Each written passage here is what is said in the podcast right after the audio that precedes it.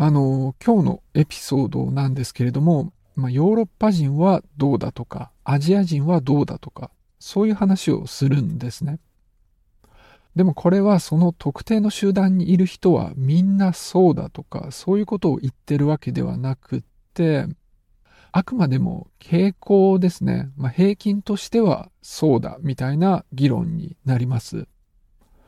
まあ、あの、科学的にこう人間の集団のことを話すときっていうのは大体そうで、あの、ステレオタイピングみたいなことをしたいわけではないっていうところをご承知いただければなと思います。では、本編をお聞きください。皆さん、こんにちは。ポッドサイエンティスト、コナヤです。あの、まあ、特にネガティブな感情なんですけれども、そういう感情をですね、全然表に表さないで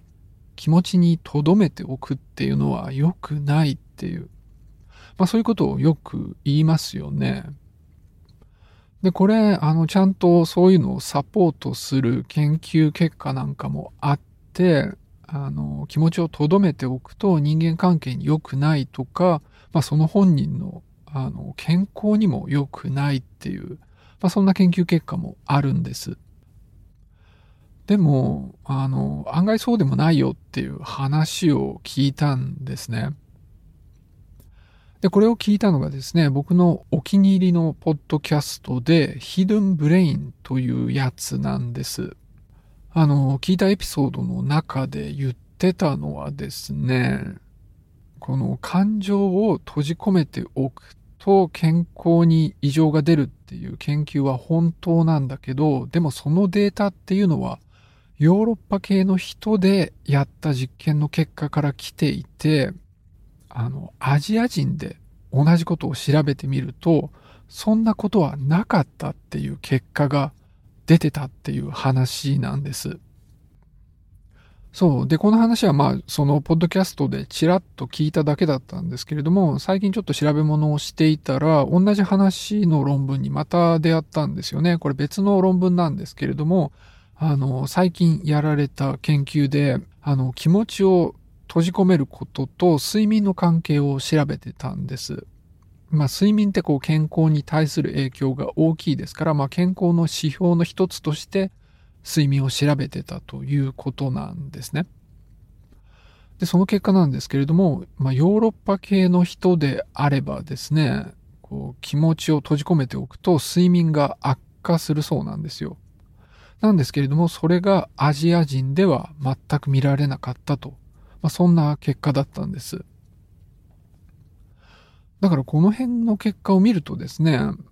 気持ちを閉じ込めていた時に悪影響が出るっていうのはヨーロッパ系だけで、まあアジア人には関係ないっていう、まあそういうことみたいなんです。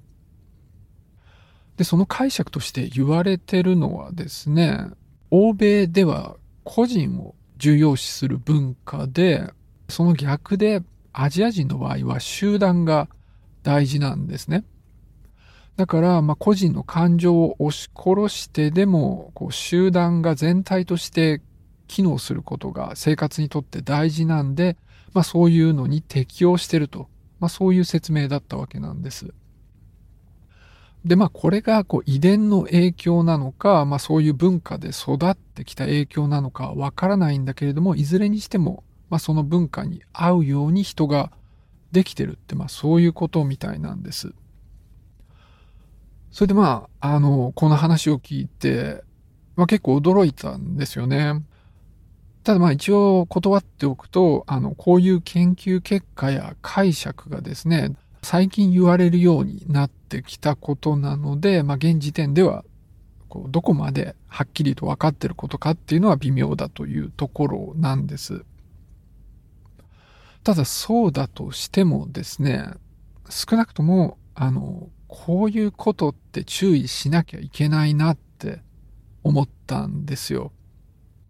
あの、動物を使った研究とかだったら、こう、同じ動物を増やして別の場所でもやってるんで、研究結果信じられると思うんですけれども、人間の場合はですね、まあ、その近くに住んでる人を対象にして研究をしたりするわけなんです。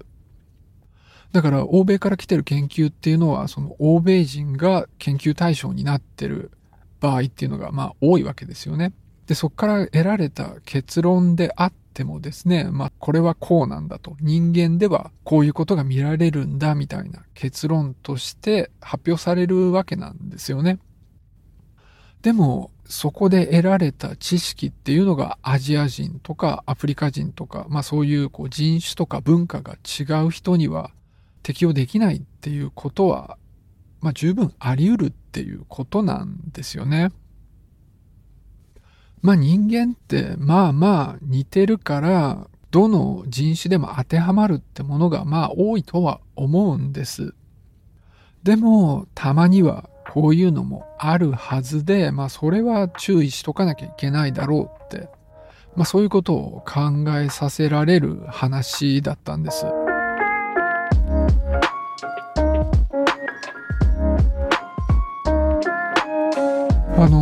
今日はですね、ちょっとお願いがあるんですよ。ツイッターと呼ばれるものがあるじゃないですか。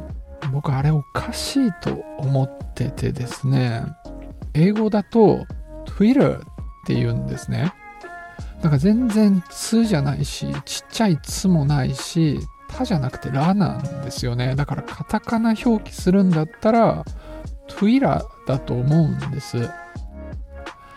なので、この Twitter を普及させたいと思っていて、お願い事っていうのは、これを聞いてる皆さんもですね、この Twitter を使ってほしいんです。あ、やっぱ嫌ですか？そうですか。うん、じゃあ、じゃあですね、あの、この番組、Twitter、Twitter アカウントがあるんですよ。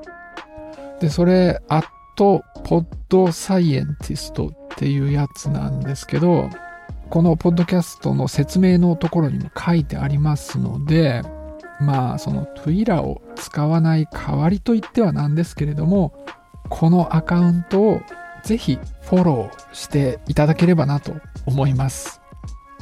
あの、まあ、この番組の情報とか、個人的に考えたことなんかを時々ツイートしていますので、まあ、もしよろしければお願いいたします。